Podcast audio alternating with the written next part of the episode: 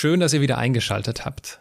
Nachdem ich bereits letzte Woche mit Andersmacher Niklas Heinen über das Lernen am Leben gesprochen habe, ihr erinnert euch sicherlich an die Anekdote auf dem Pariser Laufsteg mit der Tür, setzen wir das Gespräch heute nahtlos fort. Die Basis seines heutigen beruflichen Wirkens bilden zwei entscheidende Momente in seinem Leben. Zum einen ein Passfoto, das sein Herz schneller schlagen lässt, und zum anderen eine Erkenntnis, die richtig wehtun kann. Über beides sprechen wir in dieser Folge 149. Im oder am Unternehmen arbeiten. Ein Gespräch über Selbstliebe, Selbstverwirklichung und Selbsterkenntnis. Menschen und Marken, die in keine Schublade passen. Inspiration für Leben und Karriere. Das ist der Andersmacher Podcast mit Wirtschaftswissenschaftler, Model und Berater Dr. Aaron Brückner.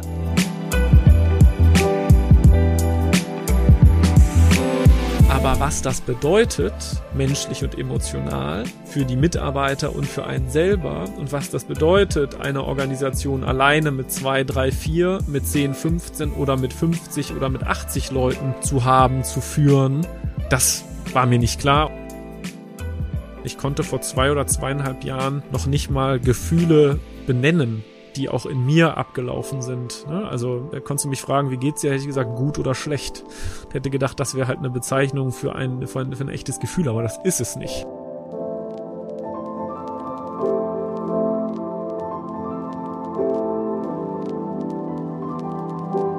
Jetzt, äh, jetzt stellen wir ja fest, okay, Mode und Fotos im weitesten Sinne spielen ja äh, oder haben eine sehr prägende Rolle in deinem ja. Leben gespielt.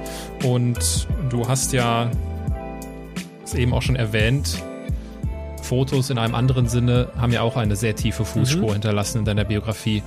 Was hat es denn mit diesem Passfoto auf sich? Mhm.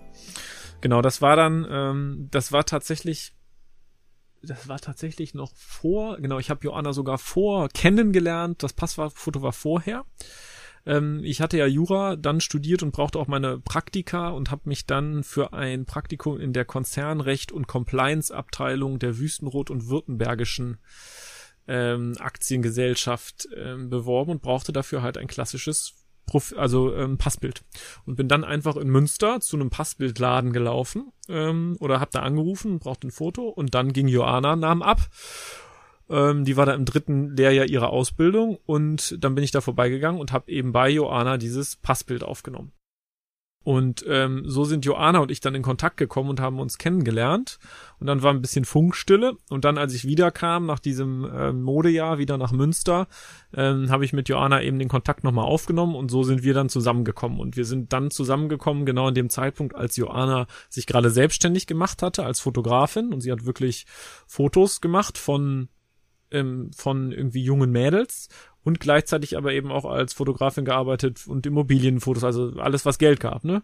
Hochzeiten und dann hat sie mir natürlich auch beigebracht, wie man benutzt man eine digitale Spiegelreflexkamera, wie stellt man das manuell ein ähm, und dann haben wir gemeinsam auch viel Content eben produziert, sowohl für Joana als auch dann irgendwann für Startups oder Firmen oder eben auf Hochzeiten. Also wir sind 2014 und 2015 bin ich auch als Second Shooter, also als zweiter Fotograf, tatsächlich noch mit auf ähm, Hochzeiten gekommen ne? und habe dann da auch ähm, ähm, Bilder gemacht. Und insofern war dieses Thema Medienproduktion und Medien ähm, produzieren schon immer ähm, oder oder hat sich dann irgendwie dann so ein bisschen fortgesetzt und ich konnte das ganz gut verknüpfen. Und äh, deswegen, und das ist nach wie vor natürlich auch, das hat sich dann dann auch irgendwie in diese Social Media Welt ähm, überführt. Und das haben wir dann auch als Agentur für größere Firmen wie beispielsweise auch S. Oliver gemacht, für die wir den kompletten, äh, die kompletten Bildinhalte für den Instagram-Kanal ähm, produziert haben. Glaubst du an Zufall? Nein. Nein. Ich bin, ähm, ich glaube nicht an Zufall. Ähm, ich glaube daran, dass man bestimmte Dinge bewusst beeinflussen kann. Ähm, und ähm, dass, wenn man hart arbeitet und viel macht und Fantasien hat und sich was vorstellt und Visionen von etwas hat und seinem Gefühl folgt, wo ein etwas hintreiben kann, sich bestimmte bestimmte Möglichkeiten eröffnen und man diese Möglichkeiten dann äh, beim Schopf packen kann. Und ähm, ja, das, ich glaube nicht, dass Dinge einfach zufällig, dass man, dass man einfach passiv rumsitzen kann und auf etwas wartet und einem zufällig dann was in ähm, irgendwie in die Hände fällt. Ich kenne keinen Mensch, der, ähm, der jahrelang einfach nichts gemacht hat, passiv rumsaß und dem dann irgendwie das Glück oder der große Erfolg ähm, einfach so zugefallen ist, sondern ähm, alle, die ich kenne, die haben dafür halt gearbeitet, haben sich irgendwas vorgestellt, haben sich weiterentwickelt, äh, sind auch durch Täler gegangen, sind persönlich gewachsen und haben dann wieder neue Chancen irgendwie ergriffen und haben Möglichkeiten, die sich in Konstellationen, die sich ähm, entwickelt haben oder ergeben haben, genutzt für sich.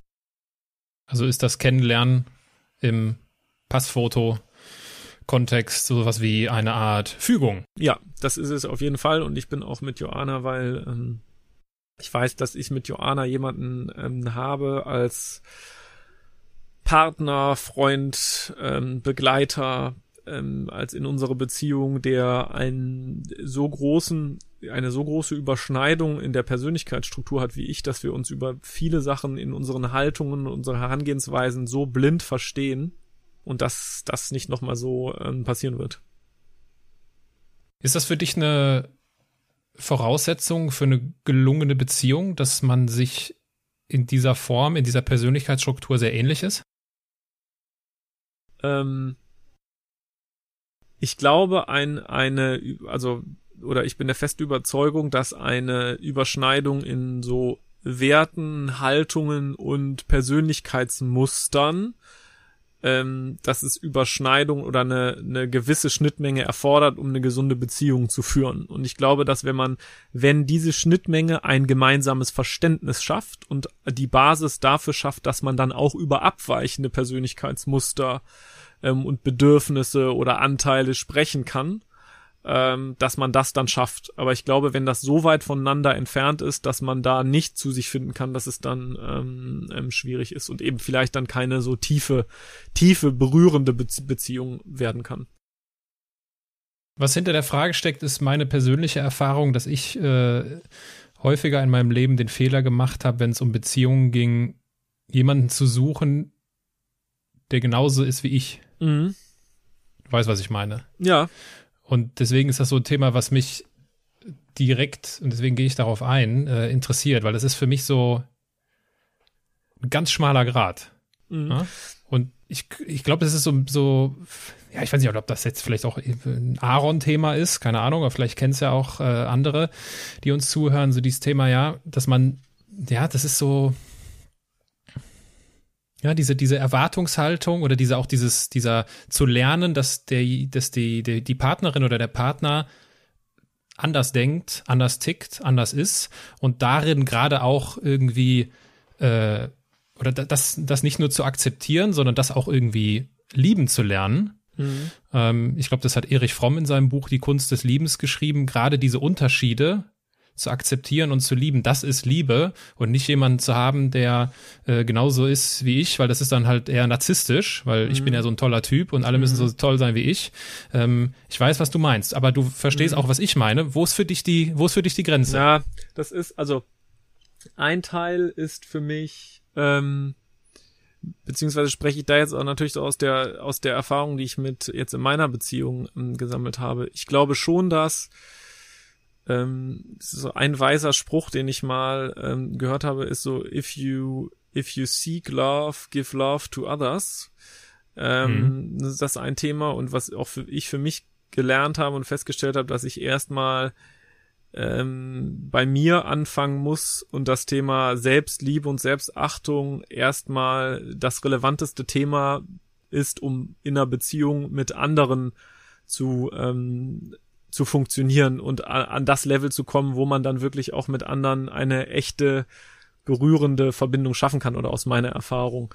Ähm, ich habe in meiner, in meiner, im Zuge meiner Arbeit auch mit, mit, mit Psychologen und Coaches im Zuge meiner Persönlichkeitsentwicklung. Es gibt ein so ein ganz tolles Buch von Virginia Satir, das heißt Selbstwert, Selbstwert und Kommunikation. Das ist so eine, ähm, die hat jahrelang, ist glaube ich auch eine Koryphäe in dem Bereich, jahrelang Paartherapie gemacht und ähm, hat das so in so einem Buch zusammengeschrieben und sagt halt in ihrer Arbeit, was sie halt mit Paaren gesehen hat, dass immer eigentlich der, der Kernpunkt von Situ oder Beziehungen, die halt Probleme oder Reibungen haben, nie die Kommunikation untereinander war, sondern der Selbstwert der ähm, der mhm. ähm, der Partner jeweils und dass das immer der Ansatzpunkt ihrer Arbeit war oder auch immer die die Lösung war, um halt dann eine ähm, stabile Beziehung zu führen und ähm, ich habe gemerkt, dass je mehr ich selber mit mir ins Reine gekommen bin und entdeckt habe, was ich für Bedürfnisse und Persönlichkeitsanteile haben und was die wann fordern und ähm, ich mich auch damit wohlgefühlt habe und auch irgendwie mir zugestanden habe, bestimmte Dinge nicht zu können und mich trotzdem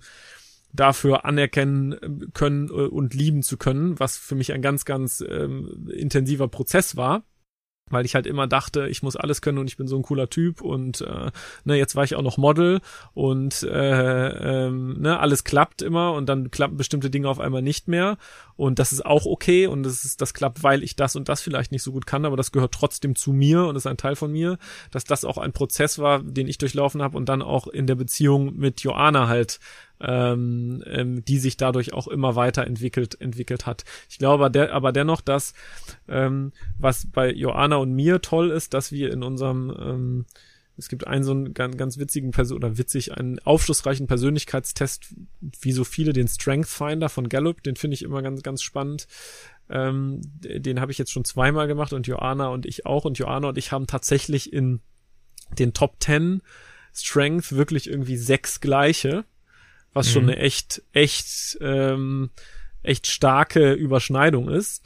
Und wir merken das halt bei bestimmten Dingen, wo wir uns einfach nicht, wo kurz nur angucken müssen und wissen, okay, jetzt passiert genau das Gleiche in unserem Kopf. Und das führt zu ganz viel Überschneidung und zu einer ganz enormen Verbindung. Und wir wissen halt, dass ähm, dass wir dann zusammen in einen Modus kommen, wo wir halt beide zusammen alles bewegen können. Und dieser, diese Überschneidung ist halt, ähm, ist halt für mich und Joanna äh, ganz wertvoll und toll. Ähm, ja, das ist so meine, ähm, meine Erfahrung dazu. Aber ich glaube halt trotzdem, dass man auch mit anderen Persönlichkeitsstrukturen eine, eine, ähm, eine ja, eine eine gesunde und stabile und erfüllende Beziehung führen kann. Solange aber das ein paar Themen schon auch be bestimmte Haltungen und Sichtweisen und Werte schon auch ähm, ähm, ja ähnlich oder gleich sein müssen. Mhm. Wenn man dir so zuhört, wundert es dann nicht, dass ihr auch zusammen unternehmerisch äh, äh, aktiv seid. Ähm, ihr, ich, du hast in einem Interview mal gesagt, wir sind durch das Entfalten unserer Persönlichkeiten Unternehmer geworden. Ja, das fand ich eine interessante Aussage. Gab es jemals das Szenario für dich in deinem Kopf oder gibt es nach wie vor vielleicht das Szenario in deinem Kopf, deine Persönlichkeit auch in einer Organisation, deine Persönlichkeit in einem anderen Unternehmen entfalten zu können? In einer klassischen, ähm, in einer klassischen Angestelltenstruktur, ähm, nein das müsste ein, wenn, müsste das ein ganz, ein Rahmen sein, wo ich, wo ich quasi unternehmerisch arbeite. Aber da bin ich jetzt so mit meinen unternehmerischen Tätigkeiten sowohl dem eigenen Unternehmen als Gesellschafter und Unternehmer, aber auch mit meinen quasi ähm, Beratungs-, Advisory-Themen, Beiratsmandaten ähm, und weiteren Projekten für meine eigene Reichweite so weit, ähm, dass ich das gerade nicht, dass ich das gerade nicht unterbringen würde. Ich kann mir schon vorstellen, im Zuge von Beratungen oder Projekten irgendwo was aufzubauen, gemeinsam zu machen, das zu entwickeln. Ähm, aber wenn mich jetzt jemand fragen würde, ob ich irgendwie zwölf Stunden am Tag ähm, irgendwo einen, ähm, einen klassischen Angestelltenjob machen würde, dann wäre das, äh, wäre das, wäre wär das für mich schwierig und nicht zu vereinen, zu vereinen. Und dann würde ich auch, glaube ich, nach einer bestimmten Zeit, und das könnte ich jetzt schon ganz, ganz ehrlich und offen sagen, ähm, wenn das auch noch ein sehr routinierter und strukturierter Ablauf wäre mit immer wiederkehrenden Prozessen und Themen, würde ich nach drei Monaten ähm, sehr unglücklich werden. Das kann ich jetzt schon ähm, äh, sehen. Ihr habt also, ihr habt ja quasi so bei der bei der Gründung oder bei eurem unternehmerischen äh, Start die Verwirklichung in den Fokus gerückt. Und äh, Intuit, also äh, vollzogen, ich würde gar nicht sagen in den Fokus gerückt, sondern mhm. ähm, ähm, wir haben uns einfach verwirklicht und darum ist das ja. Unternehmen dann natürlich irgendwie entstanden ähm, und haben aber auch gar nicht bewusst reflektiert, so dass das dass die Art und Weise, wie wir das Unternehmen gründen, eigentlich eine selbstverwirklichende ist, sondern ähm, weil wir zu dem Zeitpunkt auch gar nicht so nach links und rechts geguckt haben, wie werden jetzt andere Unternehmen gegründet, gefundet mit irgendwelchen Investoren und irgendwelchen Prozessen und irgendwelchen Zielen da und da und da, sondern haben das eher aus einer sehr intuitiven Herangehensweise heraus gemacht. Genau, du sprichst das, äh, du sprichst das Gegenstück dazu ja an, ne? Dieses äh, sehr strukturierte mit Funding, ja. mit fremdem Geld, mit äh, einem Blick auf einen Exit. Äh, gibt's da für dich, auch wenn es vielleicht eine naive Frage ist, gibt's für dich so das bessere Gründen und das schlechtere Gründen oder das nachhaltigere Gründen, wenn man das intuitiv und diese Verwirklichung äh, in den Vordergrund stellt?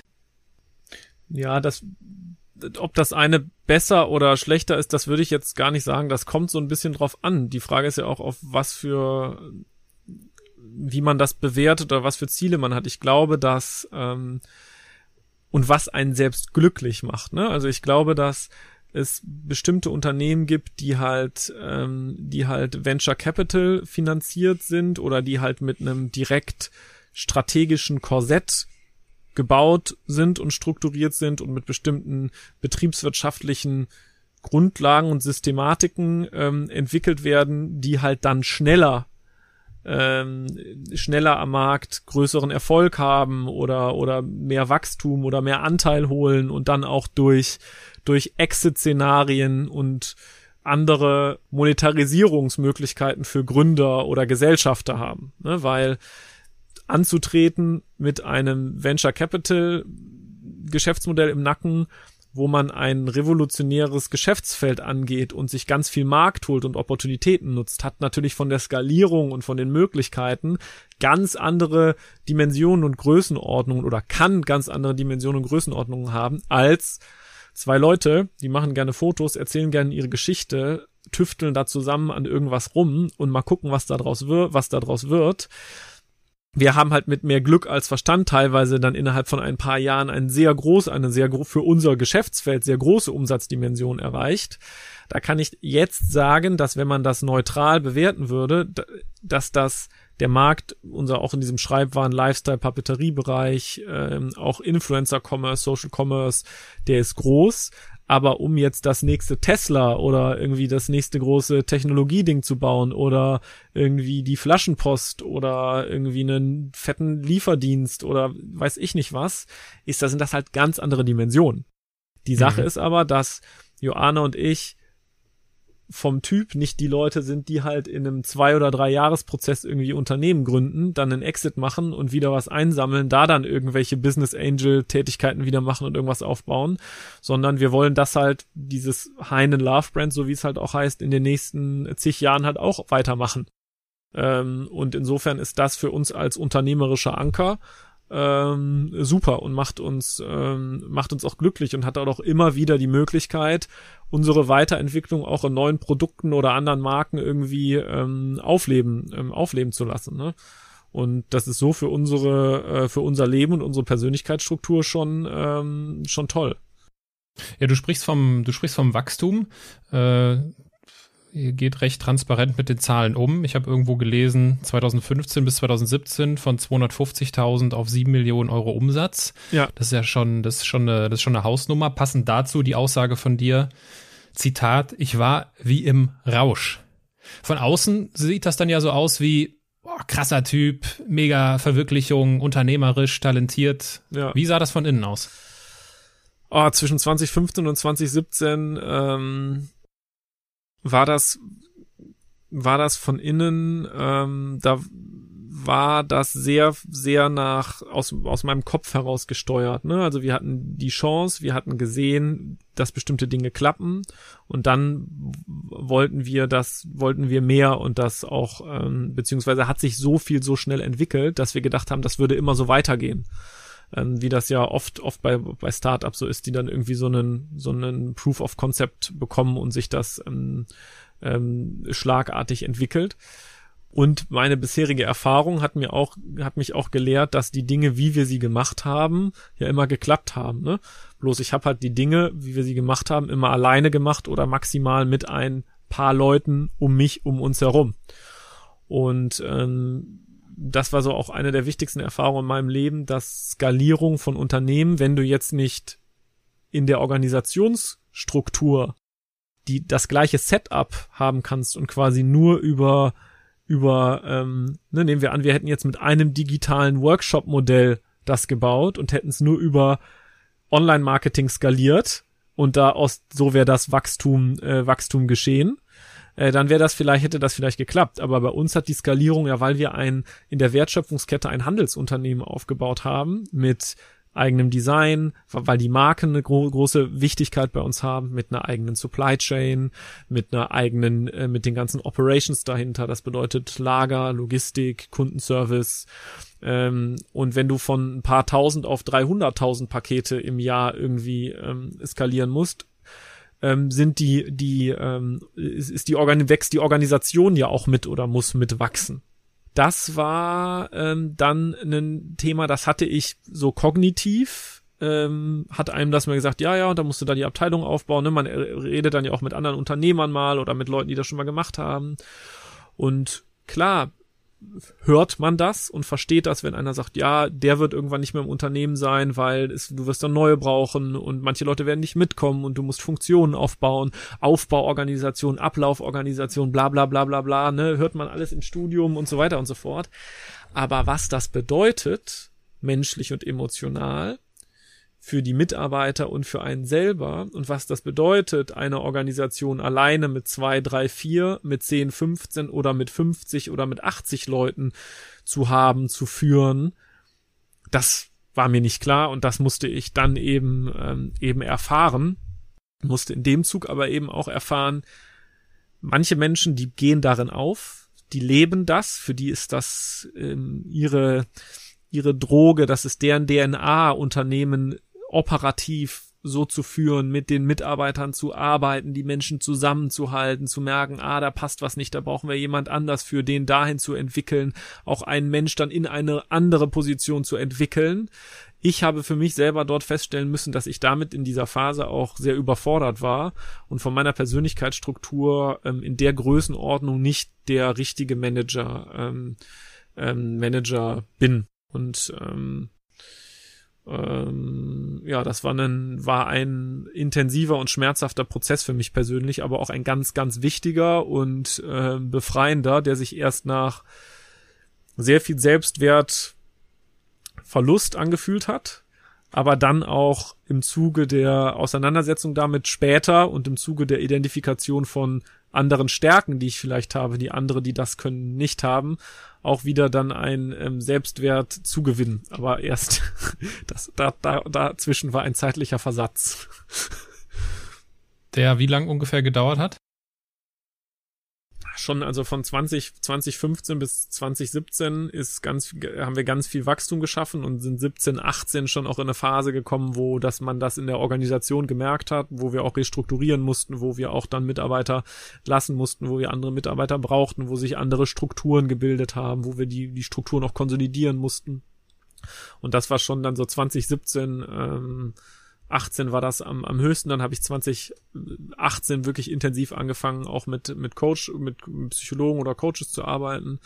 Und das, das ähm, hält auch an, das mache ich auch immer noch, aber bin halt viel, viel weiter und auch so dann in einem, auch in dem Zug, wo ich dann auch mit uns in der Geschäftsführung, mit der, meinen, meinen mittlerweile Mitgesellschaftern wir auch ein Setup gebaut haben, wo die halt wirklich die operative Verantwortung und die Prozesse übernommen haben und ich auch wirklich dann in eine äh, Gesellschafterrolle gegangen bin, 20, Ende 2019, ähm, hat sich da schon ganz, ganz viel gelöst in den zwei Jahren danach noch, ne?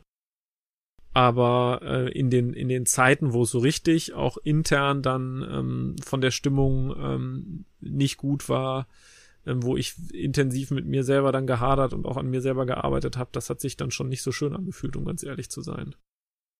Ja, ich kann mir vorstellen, das ist, das ist ja so, du hast ein Bild von dir als äh, begabter genau. Unternehmer äh, ja. und denkst, hast natürlich auch viel Selbstbewusstsein gesammelt in den letzten Jahren und denkst, okay, cool, das wächst jetzt und jetzt muss ich ja erst recht performen und stellst irgendwann fest, das bin ich gar nicht. Ja. Das äh, glaube ich ist, äh, ich kann mir das sehr gut vorstellen. Es gibt ja auch ein ganz unterschiedliches. Das hat jetzt ist ja keine, da haben wir ja nicht, nicht Unternehmer gepachtet diese Erkenntnis. Wie bist du, wie bist du? Also das ist ja ein Schmerz. Das ist eine schmerzhafte Erkenntnis. Die, ja. Rückblickend ist das natürlich klar, das war wertvoll ja. und wie auch immer. Aber nimm uns mal mit in den Moment, wo das richtig wehgetan hat. Wo du gemerkt hast, das bin ich nicht. Genau, es gab mehrere Schlüssel, es gab mehrere Schlüssel, Schlüsselmomente, wo ich, ähm, wo ich auch mit einem Coach und Psychologen gearbeitet habe, wo ich das erste Mal hinkam. Ich glaube, das war 2017 wo der, ne, da bin ich reingelaufen und ja, hey, ich bin der Niklas, ein geiler Typ und wir haben ja so ein Unternehmen aufgebaut und bla bla bla und bla bla bla und viel bla bla bla. Und ähm, dann sagte der, ja, ja, sie erzählen ganz viel, aber ich verstehe den Inhalt nicht. Ich glaube, äh, andere Menschen können sie gar nicht verstehen und sie können auch andere Menschen gar nicht verstehen. Und meine, ne, ich dachte ja so, ja, ich bin kommunikativer Typ, ne? Also ich bin gebürtiger Kölner und ne, ich bin ne so äh, Leverkusen Abi gemacht und immer mit allen nett Kommunikation und so und dachte auch, ja, nee, menschlich, bin total empathisch. Empathie war für mich, also ich wusste gar nicht, was Empathie wirklich bedeutet oder was auch ähm, andere Menschen verstehen bedeutet. Ja, klar verstehe ich, was du sagst. Ja, sicher. Ich verstehe ähm, akustisch und meistens kognitiv immer, was alle sagen. Ich habe auch eine schnelle Auffassungsgabe. Aber ob ich verstehe, was das bedeutet für dich, für mich, für meine Wahrnehmung von der Welt, für deine Wahrnehmung von der Welt, für unsere Überschneidung, was die Überschneidung dieser Wahrnehmung überhaupt ist, was du in Rechnung stellst für eigene emotionale Themen, Erfahrungen, Erlebnisse hast und was das wirklich für dich bedeutet. Mhm. Das, das wusste ich alles, ähm, das, das wusste ich gar nicht. Und ich dachte halt, ich bin, ich kann kommunizieren, weil ich viel rede. Aber das ist natürlich, das ist natürlich Quatsch, weil Kommunikation bedeutet ja, dass man auch Menschen verstehen kann. Und ähm, ne, das war ein Schlüsselerlebnis und ich habe mit mit dem Psychologen, mit dem ich und Coach, mit dem ich gearbeitet habe, der das wirklich seit Jahren macht. Der hat auch eine ganz große Erfahrung, der arbeitet auch mit vielen Gesellschaftern und Unternehmern und der hat es geschafft, mich in einer erst ähm, sehr kritischen Art und Weise mir das klar und dann aber auch in einer sehr konstruktiven und ermächtigenden Art und Weise irgendwie aufzubauen und dann für mich eine Rolle zu finden, die zu mir passt. Ähm, und was ich da auch in Arbeiten oder auch in Gruppenarbeiten mit anderen Leuten, ich habe so ein Programm bei dem gemacht, gelernt habe, ist, dass andere Menschen, also was es wirklich bedeutet, wenn andere Menschen etwas sagen und was die für Gefühle dabei haben. Ne? Also wir mussten einmal so eine Übung machen, wo man den emotionalen Erlebnisinhalt des Gesprochenen äh, einer Person deuten musste. Also, ne, der hat dann von seiner Urlaubserfahrung erzählt und ich musste von einer bestimmten Situation und ich musste sagen, wie er, wie ich meinte, dass er sich in der Situation gefühlt hat. Und ähm, sowohl die Teilnehmer aus der Gruppe als auch ich, alles Männer, waren zu 99 Prozent lagen wir immer falsch sondern haben quasi immer gemutmaßt oder immer quasi so eine, haben immer gesagt, wie, ge, was wir in der Situation gefühlt hätten und das quasi unterstellt, dass der andere sich auch so gefühlt hat. Während hier Herr Lorenz, der, der Coach oder der Psychologe halt ganz immer sich an den Kopf gefasst hat und gesagt hat, nein, merken Sie denn nicht, der ist ne, so und so und so und so und so. Und das war für mich ein der, der, der Tage, die sind bei mir noch so, die hallen immer noch wieder. Das war halt wie diese Matrix-Situation so ein bisschen mit der, mit Neo und Morpheus und die Erkenntnis, dass, ähm, dass die Welt eigentlich ganz anders aussieht, als sie wirklich ist. Und ähm, habe aber auch für mich dann eben festgestellt, dass ich ich habe da jetzt ein Bewusstsein für und ich kann das besser, aber es ist für mich in meiner Persönlichkeitsstruktur, so wie ich per meiner DNA und durch meine Prägung und wie meine Persönlichkeitsstruktur gebaut ist, ist es eben nicht sonderlich intuitiv. Ähm, und ich muss viel Energie dafür aufwenden, wenn ich halt immer immer spüren möchte, was bei den Leuten los ist. Also mir hilft es sehr, wenn mir das andere proaktiv sagen, auch das benennen, dann kann ich das verstehen. Ähm, ich bin aber der Auffassung, dass es in Unternehmen, wo die, ähm, wo die, wo die Führungskultur oder wo man mit vielen jungen Leuten zusammenarbeitet, ähm, wo Leute da sind, denen man auch dabei helfen muss, das für bei sich selbst raus, rauszufinden, dass von der Persönlichkeitsstruktur Menschen, die im Management arbeiten, das eher mitbringen müssen und da das lieben und darin aufgehen und das den Energie bringen muss, wenn die so arbeiten. Das ist bei mir, das ist bei mir eher nicht so, weil ähm, ich eher äh, mir das eher Energie bringt, wenn ich ähm, wenn ich Menschen inspirieren kann und begeistern kann durch das, was ich erzähle und sage und absende. Ähm, und das gibt mir ganz viel, oder wenn ich Strategien entwickeln kann und Leute dann dadurch irgendwie sich weiterentwickeln oder ein Unternehmen sich weiterentwickelt und äh, musste feststellen, wie wichtig das ist, dann dafür Leute zu haben, die das andere aber können. Ne? Also einen jungen Teamleiter mitnehmen und spüren, was bei dem los ist und für den zu 100 Prozent da sein und eben nicht nach dem dritten Jour fix zehn Minuten zu spät zu kommen, äh, weil es einem eben nicht ganz so wichtig ist. Mhm. Und äh, das war, das waren ganz, ganz wichtige, ganz, ganz wichtige Erfahrungen und Erkenntnisse, ähm, Erkenntnisse für mich, die aber mit dem Bild, was ich von einem Unternehmer und Manager hatte, nicht so erstmal übereinging, weil wenn ich nach rechts und links geguckt hatte, sah ich halt nur die coolen Start-up-Gründer, die selbst das hochgezogen haben und das hochgezogen haben und wo man ja auch wiederum immer nur die äußerlichen Stories der Erfolge liest und keinen hört, der einem sagt, boah, ich bin damit gerade überfordert, was für ein Thema das auch immer ist, und damit und damit und damit. Es kann ja auch genauso gut Leute gegeben haben oder geben, die sagen, boah, ich muss jetzt da und da einen Vortrag halten und ich krieg davor Schweißausbrüche und ich kann das einfach nicht und ich möchte das nicht, ich kann nicht schlafen die Nacht davor. Und die Themen sind ganz anders, aber es öffnen sich, es öffnet sich keiner und erzählt, wie es wirklich drinnen aussieht. Wie hat sich denn dieses dieses Öffnen für dich und diese persönliche Entdeckungsreise, die du da unternimmst, auf eure Beziehung ausgewirkt? Ja, das war ähm, war wichtig für für für meine meine ähm, Beziehung oder unsere Beziehung. Joanna hatte das ähnlich. Joanna hatte das zeitlich halt vorher, weil Joanna mhm. auch selber ähm, eine ganz äh, ganz also auch in ihrer Persönlichkeit viele Erlebnisse hat und auch in ihrer Persönlichkeitsstruktur viele ähm, Themen hat, die sie aufgearbeitet hat, wo sie auf einmal, wo, wodurch wir schon eine andere, über bestimmte De Themen anders gesprochen haben. Und äh, im Zuge, dass ich mich äh, meiner Beschäftigung damit, das war zeitlich halt etwas etwas nachgelagert, haben wir natürlich auch über viele Dinge gesprochen und haben deswegen auch in unserer Beziehung eine sehr offene ähm, offene Kult oder offene Gesprächskultur, wo wir über viele Dinge sprechen, wo wir jetzt auch an einem Punkt sind, ähm, wo wir, wo wir viel auch, auch reflektieren und darüber sprechen. Und ich finde, das ist auch, ähm, ich bin ja bei EO, bei der Entrepreneurs Organization. Das hört sich immer so nach Business- und Frühstücksunternehmerclub an, ist es aber gar nicht, sondern ähm, es geht, der, der Hauptbestandteil ist, sich in einem Forum zusammenzusetzen mit einem ganz ähm, intimen Kreis an, ähm, an Leuten, äh, bis zu acht Leuten, mit denen man einmal im Monat zusammenkommt und dann bestimmte Situationen, Erlebnisse reflektiert und ähm, darüber spricht, was das mit einem macht ähm, oder was für Situationen passiert sind, was die mit einem machen und was das für einen bedeutet. Also sehr viele äh, psychologische oder therapeutische Elemente äh, enthalten. Und ähm, über die, oh, wie lange bin ich jetzt, zweieinhalb Jahre, die ich das mache, ist mir halt aufgefallen, ich konnte vor zwei oder zweieinhalb Jahren noch nicht mal Gefühle benennen, die auch in mhm. mir abgelaufen sind. Ne? Also wenn man, da konntest du mich fragen, wie geht's dir, hätte ich gesagt, gut oder schlecht. Ich hätte gedacht, das wäre halt eine Bezeichnung für ein, für ein, für ein echtes Gefühl, aber das ist es nicht. Und aus meiner Sicht liegt da halt sehr, sehr viel Kraft drin, für sich bestimmte Dinge zu erkennen und ähm, auch dann in sich einer, und einer Stufe darunter bestimmte Bedürfnisse und Persönlichkeitsanteile zu entwickeln. Und ich glaube halt, wenn man für sich rausfindet, wie die genau aussehen und was die wollen, dass da ganz viel Kraft und, ähm, und Power für einen selber drin steht, steckt und das halt bei jedem komplett individuell und spezifisch.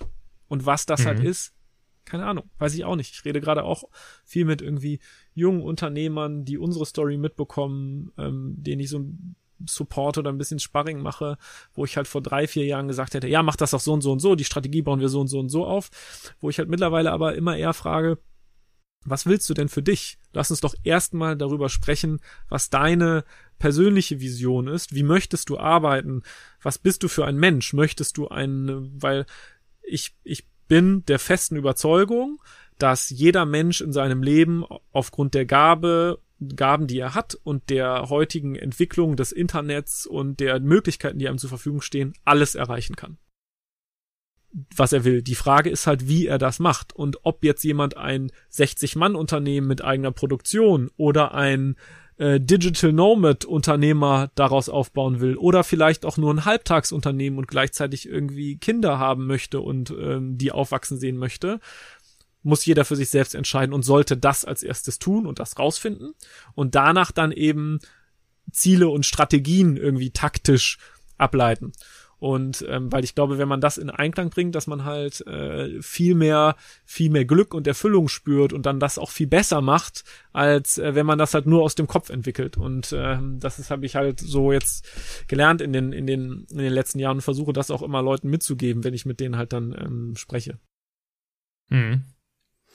Äh, du hast gesprochen von Herrn Lorenz. Willst du ihn explizit empfehlen oder? Ja, ich kann ähm, ähm, den ähm, Adolf Lorenz aus ähm, Dortmund explizit empfehlen. Ähm, auch jeden okay. gerne persönlich, äh, der da Fragen zu, zu, hat, wie der arbeitet oder so, gerne ähm, edit mich auf LinkedIn, ähm, fragt mich dazu.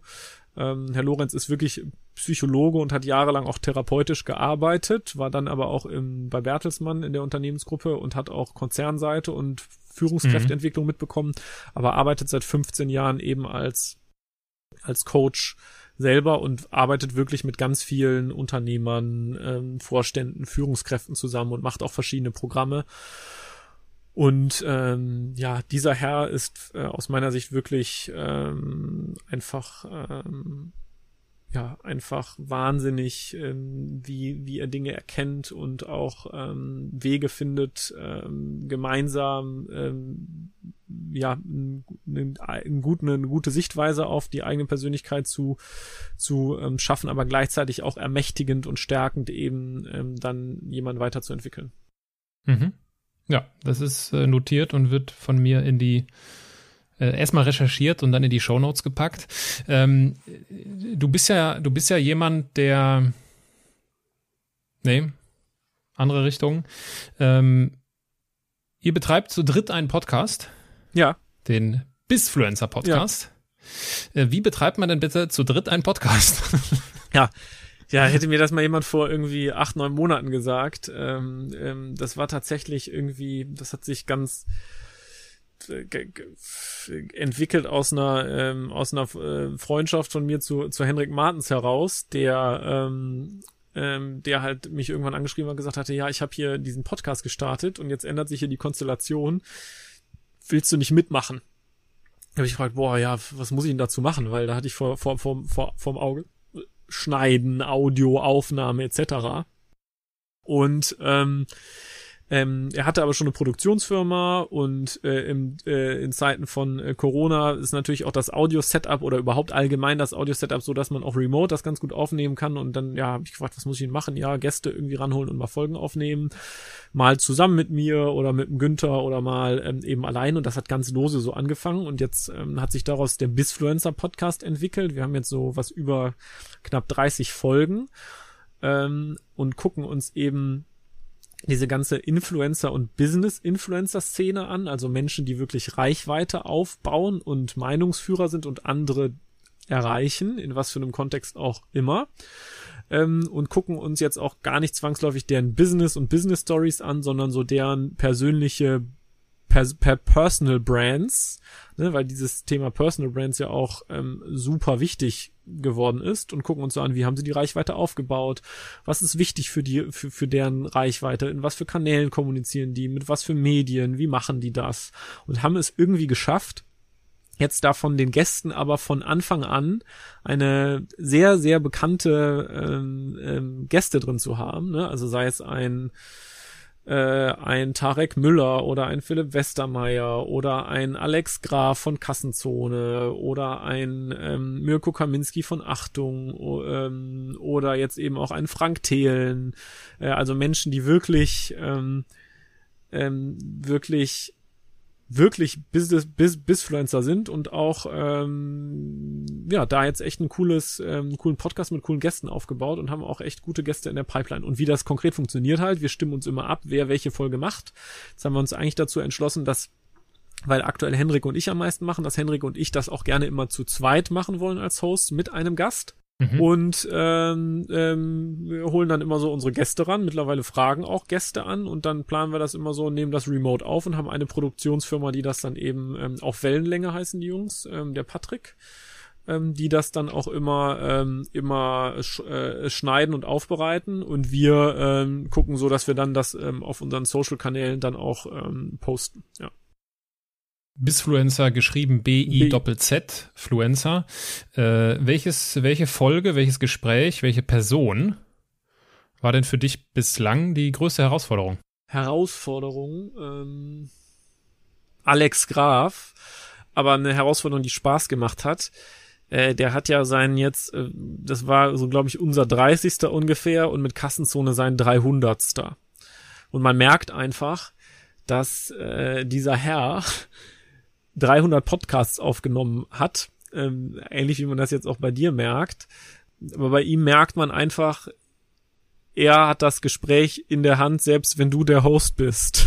Also okay. der, äh, der ist da so erfahren, der formuliert so gut, der weiß genau in der Struktur, womit er anfängt, wohin das geht. Oder selbst wenn du dich dann in der Frage, ich habe das jetzt als, als Host auch noch nicht so oft gemacht oder entwickle mich da gerade auch weiter, äh, nimmt der quasi einen Ball nochmal für dich auf, den du vergessen hattest.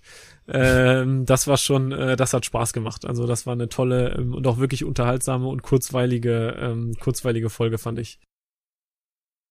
Ja, kurzweilig ist äh, für meinen Geschmack zumindest auch dieses Gespräch, äh, was definitiv länger geworden ist als ursprünglich mal geplant. Deswegen wird es hier definitiv auch zwei Folgen geben. Wir schneiden das Ganze in zwei Teile und kommen, weil wir ja die Struktur weil wir große Fans von Struktur sind, zu unserer letzten Rubrik in diesem Podcast. Niklas, das sind die Halbsätze. Mhm. Ich lese dir einen Halbsatz vor, du beendest ihn spontan. Schieß los. Ganz in meinem Element bin ich, wenn ich andere Menschen mit, ähm, mit meinen Inhalten und ähm, Strategien begeistern und inspirieren kann. Ich bin ein Andersmacher, weil ich offen darüber spreche, ähm, was mich persönlich bewegt hat und was ich bei der Reflexion meiner Persönlichkeit kennengelernt hat, auch wenn es mal weh tut und sehr ähm, verletzlich ist. Wenn ich jemandem den Andersmacher Award verleihen müsste, dann wäre das meine Frau Joanna, weil sie in 99% der Fälle Nein sagt und mein Vorbild zur oder für intuitives Handeln ist, weil sie immer auf ihr Bauchgefühl hört und immer bei sich bleibt und anderen Menschen das auch ähm, so formuliert und ähm, kommuniziert, dass andere Menschen ihr folgen können. Aufs Bauchgefühl hören, das finde ich ist ein schöner Abschluss. Ich wünsche allen, die uns zugehört haben, genau das. Noch stärker, noch häufiger auf unser Bauchgefühl zu hören. Niklas, äh, dir genauso. Und ich danke dir für deine Zeit, für die ehrlichen Einblicke und für die Stories aus deiner Biografie. Ja, vielen, vielen Dank, lieber Arno. Es hat großen Spaß gemacht.